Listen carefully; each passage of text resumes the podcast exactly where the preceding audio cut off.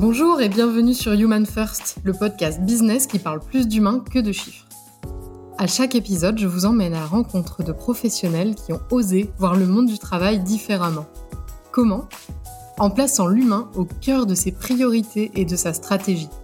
Je suis Cécile Chaperon, entrepreneuse, RH, coach et militante pour un monde du travail plus épanouissant et plus responsabilisant. Et maintenant, place à notre invité du jour. Bonjour à tous. Je suis absolument ravie de reprendre le micro et de vous présenter la saison 2 du podcast Human First. Pour cette deuxième saison, j'ai choisi de vous présenter Stéphane Rio. Stéphane œuvre depuis 20 ans à la transformation des organisations et des individus pour préparer le monde de demain. Pour ma part, je l'ai découvert il y a 10 ans dans son livre Vive la co-révolution, qu'il a écrit avec Anne-Sophie Novelle. Je vous recommande encore chaudement ce livre, il est toujours d'actualité. Stéphane nous a aussi été recommandé par Vola Potinet dans la première saison et je la remercie grandement. Sans plus attendre, je vous présente Stéphane et je vous laisse découvrir son humanité incroyable, empreinte de spiritualité. Bonjour Stéphane. Bonjour Cécile. Je suis ravie de t'accueillir dans ce podcast puisque tu nous as été euh, recommandé par Vola, qui était euh, une invitée de la première saison. Stéphane, est-ce que tu pourrais nous présenter Novetera alors euh, Novetera, c'est une euh, aventure que je mène depuis maintenant plus de 20 ans, qui est un, écosystème un petit peu organique de chercheurs, d'experts, euh, de facilitateurs aussi, d'accompagnants vers le monde de demain. Novetera, c'est un nom qui m'est venu, qui veut dire nouvelle terre, qui m'est venu comme une intuition. Et donc en effet, c'est basé sur la conviction qu'il y a une nouvelle terre qui est en train d'émerger, un nouveau monde. Il y a un changement de conscience dans les pratiques, dans dans nos sociétés, dans le monde qu'on vit, dans notre manière de consommer, dans notre manière de faire bah aussi nos organisations, euh, faire du business comme on dit vulgairement. Et puis, euh, bah, je me suis passionné par ce sujet-là et euh, du coup, je me suis euh, engagé à, à, à, suivre et à identifier cette nouvelle terre justement. Et donc, elle prend plusieurs formes. Hein. Je dis souvent, il y a la partie hard, hardware, c'est-à-dire les nouveaux modèles économiques. Donc, il y a eu les nouveaux modèles économiques au-delà du capitalistique linéaire euh, compétitif euh, qui a été euh, tu vois l'économie collaborative par exemple l'économie circulaire l'économie sociale et solidaire. Là maintenant un de mes derniers dada est, sujet de recherche c'est l'économie régénérative dont on parle beaucoup actuellement. Et puis ça c'est la partie hardware c'est-à-dire le, le, modèle qui fait qu'une organisation fonctionne et puis il y a le software. Et ça c'est mon autre dada voire une passion, c'est la partie euh, opérationnelle, comment fonctionne à l'intérieur euh, une organisation, comment est-ce qu'elle peut se transformer, se préparer au monde qui vient, mais aussi il le software intérieur euh, de chaque individu, des dirigeants.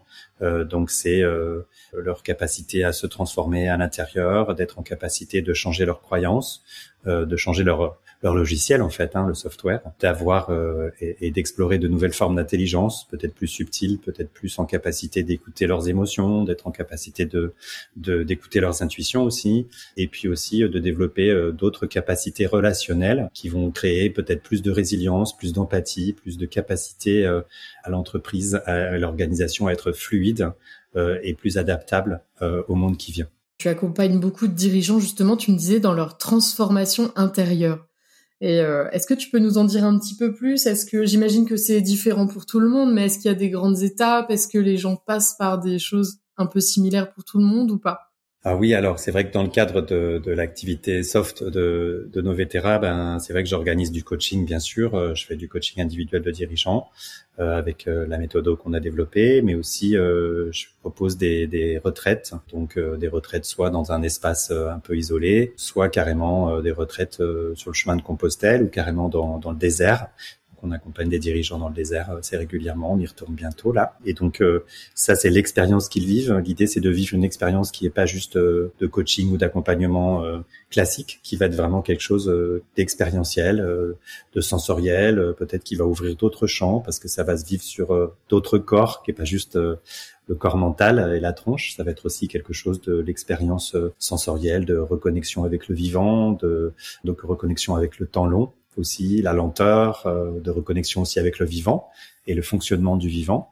Comment se réinspirer de la nature hein, pour redévelopper aussi un management, un leadership et une organisation organique. biologique qui va respecter la logique du vivant. Donc voilà, ce sont des, des, des accompagnements assez expérientiels. Et en effet, ce que je constate souvent en ce moment beaucoup, notamment suite à la période Covid. C'est des dirigeants qui savent qu'il y a quelque chose qui est en train de se tramer, qui savent que le modèle sur lequel nous avons tous euh, basé notre culture de la croissance, euh, notre culture de la réussite, euh, notre imaginaire et nos récits de réussite euh, est en train de s'effondrer. Parce qu'aussi ils sont, je pense, tout aussi au fait que n'importe qui de, de l'état de la planète, de l'état de dérèglement climatique, social, écologique, systémique, et qu'à l'intérieur d'eux il y a soit une résistance au changement parce qu'ils savent que leur modèle est obsolète, soit un appel intérieur carrément d'une envie de contribuer à ça en tant que dirigeant, parce qu'un dirigeant euh, reste euh, créatif et peut rester euh, créatif de quelque chose de positif et même de quelque chose qui va contribuer à la, à la bascule systémique vers un, un, nouveau paradigme économique aussi, hein, un paradigme civilisationnel. Je pense qu'on en est là. Et donc voilà, c'est aussi des gens que j'accompagne qui sentent qu'il y a quelque chose qui les qui les appelle et, et qui se disent voilà, je sens que je suis pour être au rendez-vous de l'histoire, il faut que je sois au rendez-vous de moi-même au rendez-vous de ce qui m'appelle à l'intérieur. Et puis bah, pour ça, il faut parfois faire des, un petit peu de ménage avec euh, bah, voilà euh, euh, ses croyances sur la réussite, la performance, la rapidité, ce que c'est qu'être être leader, ce que c'est aussi de devoir lâcher et les nécessaires lâcher prise et les nécessaires deuil, j'allais dire, à mener pour sa vie, pour son leadership, pour sa posture pour sa stature en tant qu'entrepreneur, en tant que leader, en tant que manager, quelle que soit la posture qu'on a au niveau leadership. Donc voilà, c'est ce type d'accompagnement un peu global où on se met un petit peu forcément euh, en ouverture, donc en fragilité, donc en vulnérabilité, en tout cas en authenticité pour aller euh, écouter ce qui se passe vraiment à l'intérieur euh, et se mettre au rendez-vous du monde, mais d'abord au rendez-vous de soi. Est-ce que tu aurais un exemple, une belle histoire d'un dirigeant que tu aurais accompagné et où il y aurait eu des vrais changements justement derrière cet accompagnement? Ah bah j'ai heureusement plein de belles histoires. J'imagine. oui oui. Alors euh, bah il y en a un euh, qui me touche particulièrement. Euh, c'est parce qu'il a vraiment changé. Alors je peux pas je peux pas donner le nom de l'entreprise, mais c'est c'est quelqu'un qui était directeur général d'une holding d'une grosse entreprise qui travaillait dans BTP, bricolage notamment donc très industriel. Donc voilà, il est venu euh, dans le désert avec nous et, euh, et, et c'est vrai que au début, il était un peu en résistance parce que pour lui, euh, c'était difficile de s'accorder une pause, mais il a bien senti que quelque chose devait se passer. Bon, c'est vrai qu'il a été un peu encouragé par sa femme à faire un break et, à s'interroger sur le sens de son métier, parce que profondément, au fond de lui, c'est un humaniste. Et en fait, on s'en souviendra longtemps. C'était au, au, milieu, voilà il a été touché par quelque chose qui s'est passé dans la, un espace de vacuité, c'est-à-dire que bah, c'est vrai quand tu vas dans le désert, tu es en contact avec euh, plus rien de ce que tu connais, tu perds tes repères, donc euh, il y a un moment où on se retrouve euh, en contact avec un espace de vide quasi sidéral pour certains et puis un espace de, de vacuité pour d'autres. Et il a touché un espace d'intuition, d'une fulgurance absolue.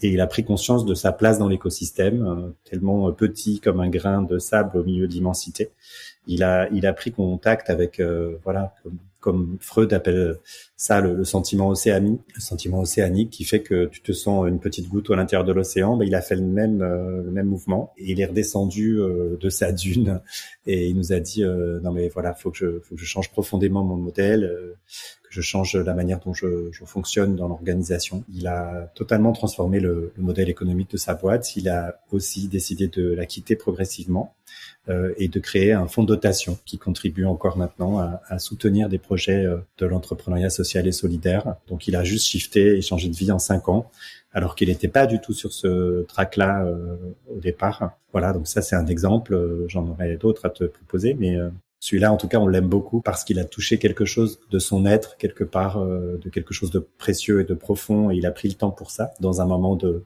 d'arrêt. ben, il s'est remis en mouvement, toujours en tant qu'entrepreneur, mais d'un endroit plus profond en lui, plus en service, euh, plus en service du bien commun, plus euh, dans une dimension sociale, solidaire, euh, humaniste finalement.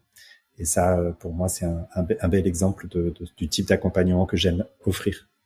Tu parles aussi de la logique des quatre éléments. Ça m'intéresse beaucoup que, que tu en dises un peu. Oui, alors les quatre éléments, c'est moi, si tu veux, je J'arrive de Bretagne, donc c'est vrai que les, j'utilise beaucoup les symboliques un petit peu subtiles et en même temps les, les, quatre éléments, c'est un, une logique un peu universelle. Hippocrate utilisait, qui était le père de la médecine, hein, utilisait les quatre éléments. il y avait même les, la logique des quatre humeurs qui permettait un peu de distinguer différents types de personnalités. Mais euh, Platon, Aristote, euh, les, alchimistes utilisent la logique des quatre éléments. Et en fait, c'est une logique que j'utilise un petit peu pour euh, expliquer ce qui se passe dans un organisme vivant, mais pour faire des ponts aussi avec ce qui se passe dans l'organisation. Et c'est vrai que c'est une logique un petit peu universelle et qui permet aux entreprises, aux organisations, mais aussi aux managers de mieux se connaître d'un point de vue personnel et de comprendre un peu avec quel type d'énergie ils sont occupés et quel type d'énergie ils sont porteurs.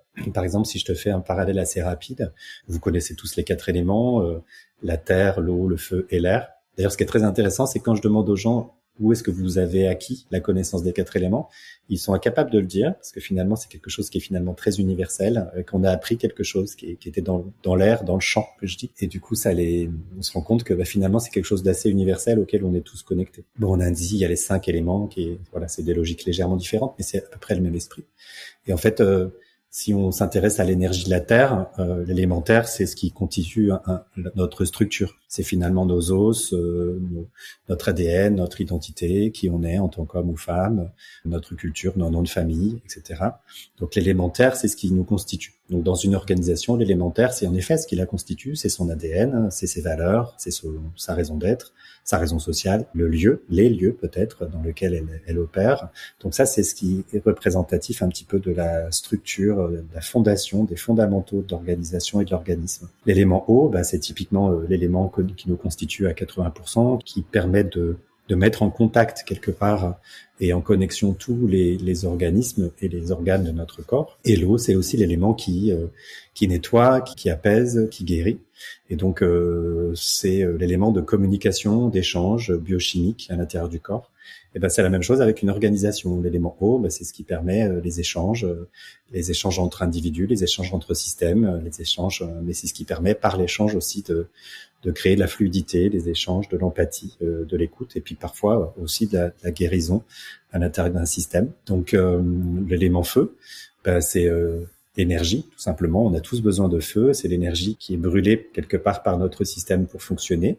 C'est l'énergie dont on a besoin en permanence pour euh, pour être en vie, pour se sentir vivant. L'élément euh, feu dans une organisation, bah c'est ça, c'est l'énergie, la motivation, c'est l'engagement, c'est le leadership, euh, la motivation ou le manque de motivation, c'est la capacité à gérer son énergie ou peut-être de trop en donner. parfois, on donne trop de feu dans une organisation, donc on finit par faire un burn out Là aussi, on est vraiment dans, dans, dans, le feu. Et donc, en effet, c'est une énergie aussi qui est à, qui est à gérer, qui est à être équilibrée dans un système vivant, donc dans un organisme vivant, donc dans une organisation. Et l'élément R, euh, c'est l'élément euh, bah, qui permet l'inspiration, la, la respiration d'un organisme vivant. C'est l'élément exogène qu'on inspire dans notre corps, qui est le comburant du feu, qui est le comburant et le nettoyant de l'eau, et qui permet de régénérer les tissus et les systèmes vivants.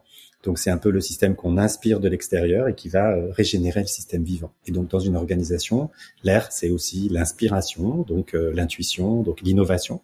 Donc ce qui va être un élément, l'élément extérieur, exogène, euh, qui va permettre de, se renouveler, de se réinventer. Donc si on rattache chaque élément un petit peu à des fonctions dans l'entreprise, il y a des fonctions terre hein, qui sont un peu les fonctions comptables juridique, euh, gouvernance, tu vois, qui permet de tenir la, la, la boutique et son fonctionnement. L'élément haut, bah, c'est toutes les fonctions euh, ou les postures un peu d'échange, euh, d'écoute, de partage. L'élément feu, bah, c'est ceux et celles qui vont porter l'énergie. Donc ça peut être les commerciaux, ceux qui vont aller chercher du business, mais ceux aussi qui vont motiver les équipes. Donc c'est aussi les managers, les leaders, les chefs d'équipe. Et puis dans l'innovation, c'est surtout les postures innovantes. donc les gens qui vont faciliter l'intelligence collective, euh, l'intuition, euh, les chercheurs, euh, les créatifs. Voilà. Donc en effet, on se rend compte que dans un collectif, il y a besoin de tous ces éléments-là dans une même magnitude.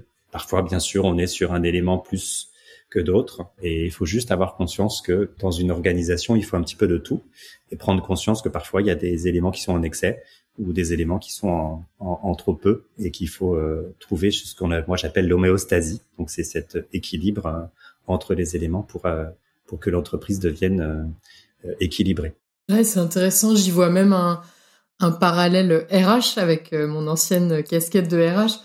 C'est-à-dire que j'imagine même que dans un, une fonction qui pourrait être plutôt une fonction euh, air ou terre, ou qu'à l'intérieur de cette équipe, il y ait besoin quand même d'un peu de, de chaque élément. Tu vois ce que je veux dire? Qu'il y a, il y a une personne qui, qui peut avoir un caractère qui soit plutôt feu, avec quand même quelqu'un qui a aussi un caractère plutôt eau, terre, et d'essayer d'équilibrer même à l'intérieur d'une équipe euh, c'est hyper intéressant. J'aime bien les, les, les, tests de personnalité, les choses comme ça pour pouvoir constituer une équipe. Et ça, c'est encore une autre approche. C'est tout à fait ça. Euh, en fait, c'est un peu proche de disque finalement. Je me suis rendu ouais, exactement. de ce test-là. Ouais, tout à fait, avec les couleurs. C'est celui-là euh, auquel je pensais. voilà. Et ben c'est vrai que, mais je m'attendais pas à ça. Mais en effet, euh, c'est vrai que euh, c'est un peu comme une, un test de personnalité. D'ailleurs, à chaque fois que j'utilise ce, ce modèle-là des quatre éléments, ben je, je, je, fais une sorte de, de test de personnalité d'une équipe, hein, et ça marche plutôt très bien. Et ça permet aussi quelque part de se rendre compte, non pas de, de l'élément qu'on porte, mais de l'énergie qui va avec. C'est-à-dire que derrière, il y a un comportement, il y a une habitude, il y a une forme de, de, de vibration quelque part. Hein. On a une personnalité, elle est porteur d'une énergie particulière. Quelqu'un qui est très, euh, qui a beaucoup d'énergie, euh, qui peut parfois être un peu euh, euh, avoir une forte personnalité, peut-être être parfois impatient ou frustré facilement ou se mettre en colère facilement. Clairement, c'est l'archétype du feu, ça. C'est quelqu'un qui a beaucoup d'énergie à revendre, à donner. Et quand tu prends conscience que tu es porteur, un peu comme si tu étais maître du feu quelque part, maître de cette énergie-là, à prendre conscience que parfois ça a des dimensions hyper positives pour un collectif, mais que parfois ça peut aussi avoir des effets délétères prendre conscience de ça, ça te permet aussi de, déjà de prendre conscience qu'il y a d'autres types d'éléments euh, disponibles et qu'il y a d'autres types de personnalités autour de toi et que ben faut apprendre aussi à créer ces espaces de, de rencontres, de soins aussi des, des uns des autres. Et ça, ça permet de créer une sorte de conscience collective euh, et de soins en effet euh, de cet équilibre. Ouais, et puis de pas recruter toujours le même type. Exactement si on recrute que des feux, ça, ça risque d'être compliqué, ou que des terres, bah, ce sera d'autres problématiques aussi. C'est ça. Tu vois, quand tu es dans un cabinet d'avocat, un cabinet juridique, il y a beaucoup de termes parce que voilà, c'est les normes, c'est la règle, c'est le droit, c'est pas le droit. Euh, ben parfois ça manque d'air cette histoire euh, parce que ça manque un petit peu peut-être de fantaisie, euh, ça manque peut-être un peu d'ouverture. Par contre, quand on est une start-up, quand on a une super bonne idée et qu'on part sur cette idée-là, on a besoin d'énergie à revendre matin, midi et soir et week-end et de se griller. Hein, avec euh, son feu euh, créateur. Et il y a un moment, ben, cette startup aussi, elle a besoin de structure. Elle a besoin de feu, elle a besoin de gens qui vont structurer sa croissance. Sinon, ben, sinon ça va devenir une fusée et, et avec tout le monde qui va être grillé au passage, quoi. Quand on a préparé euh, l'interview, on a pas mal parlé de spiritualité au travail. Alors parfois, dans le monde de l'entreprise, ça peut être un gros mot. En tout cas, il y a, y a, certaines organisations qui rejettent ça, mais il y a aussi certaines organisations qui, qui commencent à s'ouvrir aussi à ça. Toi, c'est quoi ta vision des choses par rapport à la spiritualité dans le travail? Je tiens à préciser, quand je parle de spiritualité, je parle de, de, spiritualité non religieuse. Bien sûr. C'est pas du tout rattaché à une croyance, à une obédience particulière. Je, je reste persuadé, et c'est une conviction depuis des années, que tant qu'on retrouve pas la connexion avec qui on est profondément, avec euh, notre esprit, mais allez, on va remplacer spiritualité par le mot sens, par exemple, tout simplement. Euh, si on trouve pas du sens à qui on est et à notre place dans au-delà de notre place dans l'univers, ça on le laisse à la philosophie euh, et, et, à, des moments où, on peut vivre ça euh, en dehors de l'entreprise. Il y a un moment, savoir qui on est, quelle est notre place, hein, euh, être en capacité d'occuper sa place hein, dans un espace où je me sens en cohérence, en cohésion avec qui je suis et quand ce que je me sens profondément à l'intérieur. Et, et peut-être des aspirations et des envies, des élans que je peux sentir d'un autre endroit et eh bien là, cet alignement-là fait que ben, je suis en, en, remis en sens et je suis à la bonne place dans l'organisation. Je me rends compte, encore une fois, si on doit à nouveau parler du Covid, qu'il y a plein de gens qui ont vécu aussi une crise de sens pendant cette période-là. Pour moi, ça a été une période absolument bénie où les gens ont arrêté de bosser et de fonctionner pour se poser enfin la question, non mais attends, en fait, euh, à quoi ça sert tout ça? À quoi ça sert mon métier? À quoi ça sert mon œuvre? À quoi je, à quoi je contribue? Et donc, il y a eu une énorme crise de sens euh, dans les organisations. Des gens qui se sont dit, euh, bah, je peux pas continuer à faire comme ça, ou d'autres qui ont, qui au contraire se sont dit, euh, oh là là, mais je ne connais que ça, euh, et je vais me, je vais me recommencer comme en 40 à la fin de la pandémie et plus me poser de questions. on a les deux mouvements, hein. mais c'est vrai que pour répondre plus, plus précisément, La dimension spirituelle, c'est aussi la dimension de l'être à l'intérieur. je pars du principe, en tout cas c'est une vraie conviction, c'est que on est tous appelés quelque part à apporter quelque chose, peut-être de particulier, qui attend d'être révélé au monde et à sa juste place parce que tu vois, euh, on a euh, aussi besoin dans le monde qui vient de gens qui vont avoir des compétences différentes, qui vont avoir euh, des qualités relationnelles différentes, qui vont peut-être avoir des qualités humaines différentes que sont ben, l'humanisme, la solidarité, l'écoute, l'empathie. Je pense qu'on rentre en ce moment dans une période de crise assez intense. On voit que le début, à mon avis, sans vouloir être oiseau de mauvais augure. Et il va falloir entrer dans une logique, ben, peut-être les mains ouverte, le cœur ouvert et l'esprit ouvert, hein, comme le disait Otto Scharmer euh, euh, dans la théorie U. Eh bien, tout ça, il va falloir qu'on l'apprenne. Et ça, pour moi, euh, ça passe aussi par une reconnexion à quelque chose de plus grand, de ce à quoi nous servons de manière beaucoup plus large au service du bien commun, tu vois. Ça va inviter quelque chose de plus subtil, qui est juste qui je suis, ma fonction, ma fiche LinkedIn et mon CV. Et je le sens de plus en plus dans les dans les entreprises que j'accompagne, dans les conférences que je donne, dans les ateliers qu'on me demande de faire.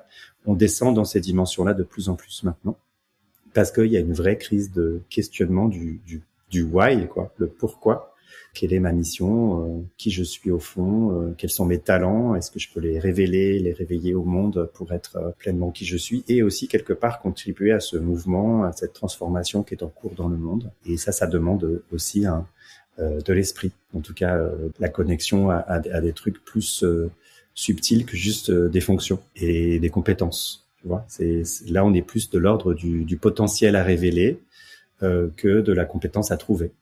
Et c'est là où pour moi cette dimension euh, est différente, peut-être plus difficile à palper, euh, s'invite dans nos organisations actuellement.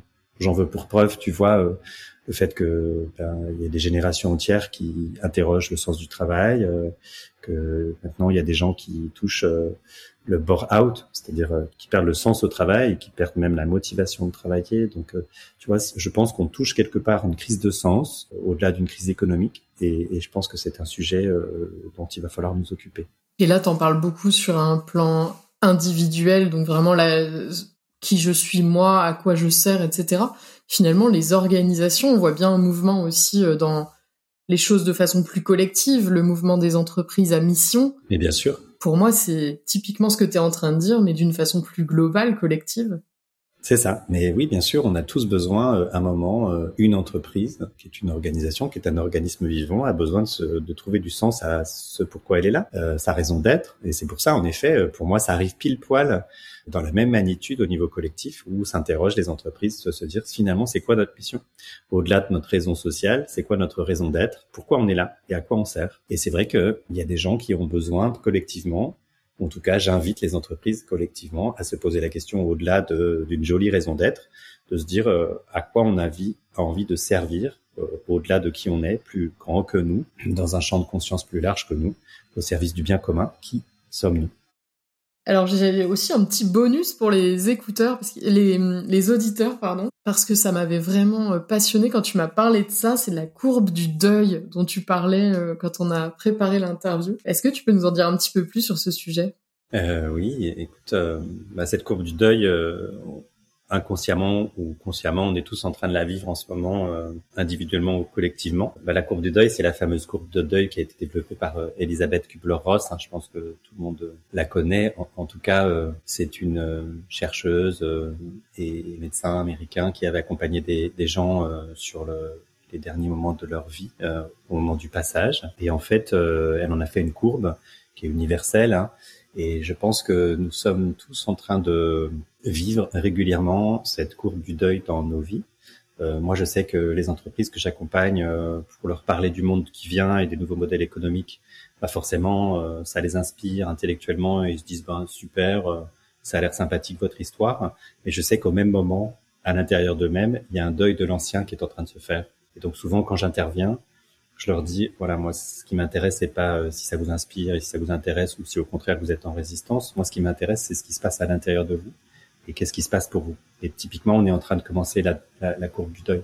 Donc la, la courbe du deuil, c'est différentes étapes. Euh, tu vois, c'est d'abord euh, le choc euh, d'apprendre, comme une personne apprend le choc qu'elle va décéder ou une personne est décédé, et eh bien une entreprise, je leur dis souvent hein, un peu de manière un peu bravache, je leur dis votre modèle économique est mort. Donc on va devoir commencer par le commencement, c'est-à-dire vous annoncer que c'est foutu et vous pouvez plus continuer à faire comme vous faisiez avant. Et donc va falloir va falloir transformer. Donc il y a déjà cette phase de choc, d'apprentissage de la nouvelle, et forcément bah, derrière il y a l'espace de sidération l'espace euh, où on est en contact avec euh, une partie en soi qui dit mais c'est pas possible, euh, qui est sous le choc quoi. Et derrière vient naturellement cet espace un petit peu de de marchandage, de colère ou d'émotion, hein, selon ce qui se passe. La courbe du deuil n'étant absolument jamais linéaire mais il y a souvent une période de d'émotion, on va dire, on va commencer par celle-ci, qui s'exprime, que ce soit soit de la tristesse, soit de la colère, soit de la résistance, etc. Et vient ensuite cette notion de marchandage, de oui, vous avez peut-être raison, mais on a toujours fait comme ça, ou euh, oui, euh, vous avez peut-être euh, raison, mais c'est pas exactement comme ça que ça va se passer. Qui vous dit que c'est comme ça que ça va ça va arriver? Voilà, typiquement les climato-sceptiques souvent sont dans une sont de très bons marchandeurs euh, de, de, la, de la réalité euh, climatique. Donc voilà, jusqu'à vivre un moment euh, bah, ce qu'on appelle la, dépression. Donc c'est le moment où l'être a du mal à résister à la nouvelle et que ses arguments contre ou en opposition euh, commencent par s'effilocher et, et, se terminer. Et vit ce moment un peu quelque part d'acceptation, d'apathie pour justement euh, développer l'acceptation et se remettre en mouvement, qui sont les deux dernières étapes. Se remettre au mouvement, on l'espère avec un peu plus de joie et d'énergie vers une nouvelle étape de vie. Et donc en fait, le deuil, je l'utilise énormément en entreprise. Euh, ça m'arrive de faire des cercles de dirigeants ou des comex ou des codires en disant voilà, on va mourir. Euh, et votre entreprise, euh, elle est sur le point de mourir. Imaginez-la, projetez, projetez-la dans quelques temps où c'est fini.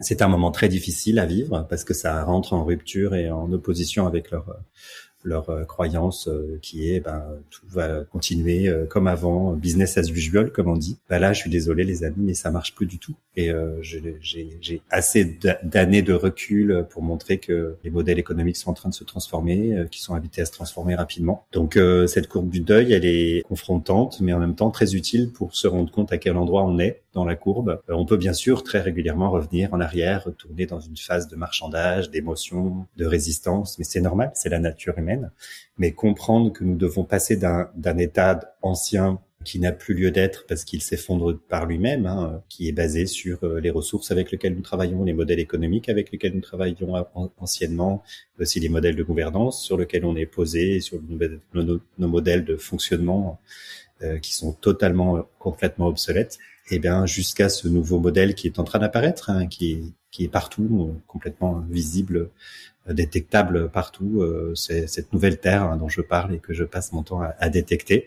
Euh, voilà, le nouveau monde est là. Bah, plus vite on va faire le deuil de l'ancien monde et se préparer à ce monde qui vient, et plus le deuil et la courbe du deuil sera courte. Et plus ce sera facile.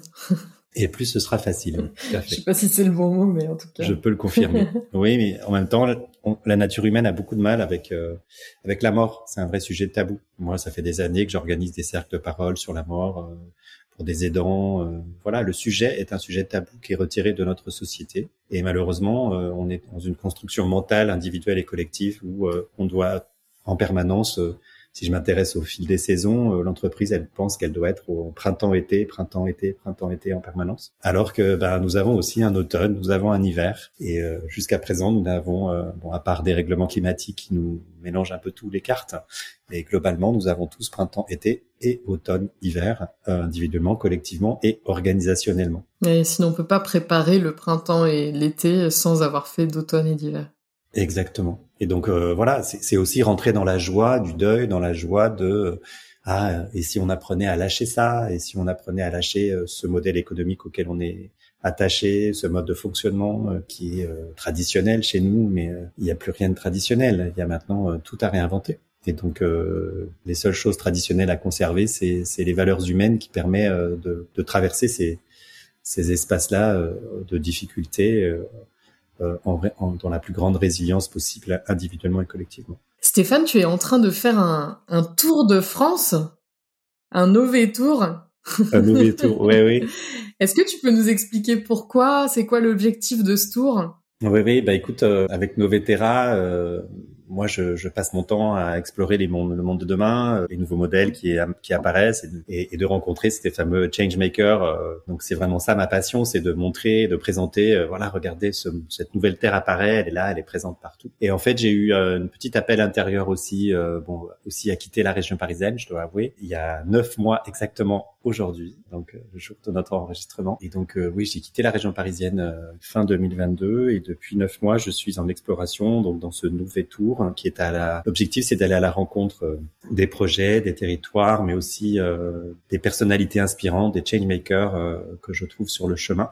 Et en fait, je me rends compte que des projets, il y en a partout. C'est-à-dire, il y a pléthore de projets qui contribuent au monde de demain. Voilà, franchement, vous allez autour de vous, renseignez-vous partout où je vais. Hein. J'ai fait euh, les quatre coins de la France déjà, et puis euh, je suis allé aussi en, en, Europe un petit peu, Belgique, Pays-Bas, Espagne. Vraiment, il y a des projets incroyables qui contribuent pour moi, qui sont branchés sur ce nouveau paradigme, sur cette nouvelle conscience pour demain.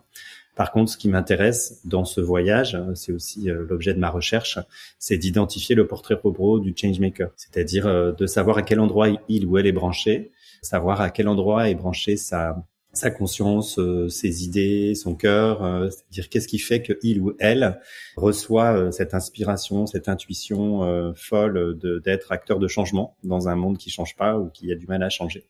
Qu'est-ce qui fait qu'il développe ou qu'il ou elle développe son feu intérieur, sa foi, sa ferveur et qui se dit c'est ça que je veux faire, c'est à ça que je suis appelé, c'est ça que j'ai envie de contribuer, même si le, monde entier lui montre que c'est pas possible et que parfois il, se prend des murs, son, projet s'éclate ou est détruit, ou il doit tout refaire et pivoter quoi. Et puis aussi savoir un peu dans leur histoire à titre personnel où est-ce, que c'est branché. Euh, est-ce que c'est branché dans un espace où ils ont besoin de réparer quelque chose de leur histoire ou se prouver quelque chose ou quelque part aussi euh, pour certains euh, répondre à une urgence extérieure euh, à l'état du monde qui s'écroule. Ils se disent bah faut que je fasse quelque chose avec ça et ils rentrent dans un dans un dans une posture un peu réactionnelle.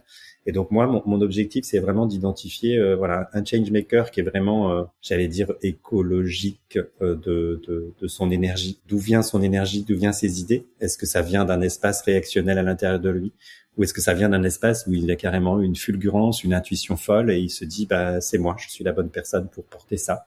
Et quels sont ces espaces de résilience, d'adaptabilité euh, et qu'est-ce qui fait que c'est quelqu'un qui va euh, rayonner? Et qui va inspirer, et qui va emmener des gens avec lui. Et, et pour moi, c'est important maintenant de, de, prendre conscience que euh, il y a plein de gens euh, inspirants partout et, et, et, à quel endroit ils sont branchés et, quelles sont les inspirations et les, les enseignements qu'on peut recevoir de ces, de ces acteurs de changement pour devenir nous-mêmes aussi peut-être éventuellement appelés à contribuer à leur projet ou euh, éventuellement s'y mettre nous aussi.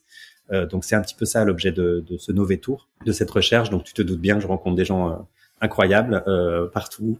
Euh, je rencontre des gens qui ont des idées folles et en même temps euh, ça marche euh, parce que les synchronicités, parce que leur projet est tellement inspirant qu'il y a des gens qui viennent les aider. et puis voilà, c'est des rencontres quoi. Et donc voilà, j'ai envie aussi dans ce tour de montrer que le monde change, que, que la France bouge, que l'Europe change et que il y a des modèles inspirants qui sont absolument partout. Et malheureusement, on les voit pas dans les journaux télévisés euh, aux 13h ou aux 20h et c'est bien dommage. Mais en tout cas, ce que je veux, c'est mettre mon énergie et ma mon aura au service de, de, démontrer qu'il existe ces nouveaux modèles et qu'il y a des acteurs de changement partout et qu'il suffit de les rencontrer et de et de suivre leur exemple.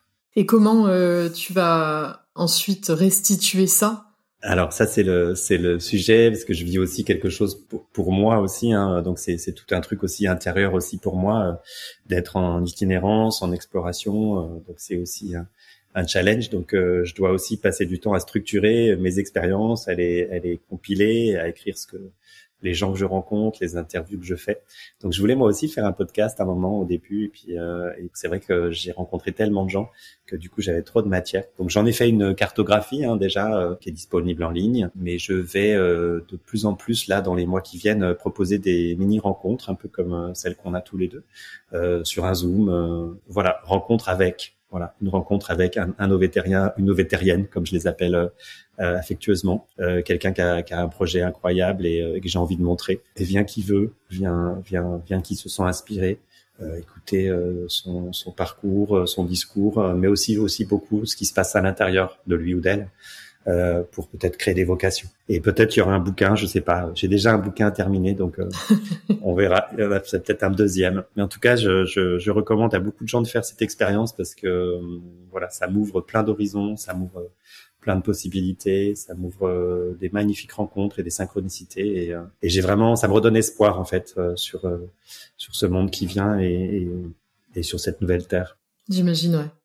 Et si on veut justement te suivre, connaître ce que tu proposeras éventuellement, tes zooms. Euh, et sur LinkedIn, c'est où? Ouais, je suis sur LinkedIn, Facebook. Euh, on peut suivre là sur mon, site Novetera. Il y a une cartographie sur euh, Gogo Carto.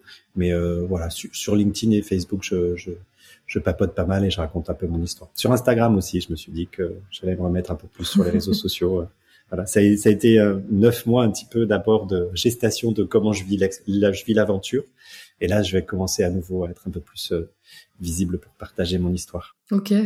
Bah, merci en tout cas. Stéphane, qui aimerais-tu euh, entendre à ce micro? Ah, eh bien écoute, euh, à ce micro, j'aimerais bien te proposer d'interviewer Vincent Houba, qui est mon meilleur ami aussi, qui est associé avec moi dans nos vétérans. Grande personne qui travaille sur les architectures invisibles. Un grand monsieur inspirant qui travaille sur euh, la dimension subtile aussi euh, de nos organisations et qui daignerait être connu. Eh ben Stéphane, je te remercie euh, vraiment beaucoup pour cet épisode. On est allé sur des dimensions pas complètement habituelles dans ce podcast, même si quand même il y a, des petites touches de temps en temps.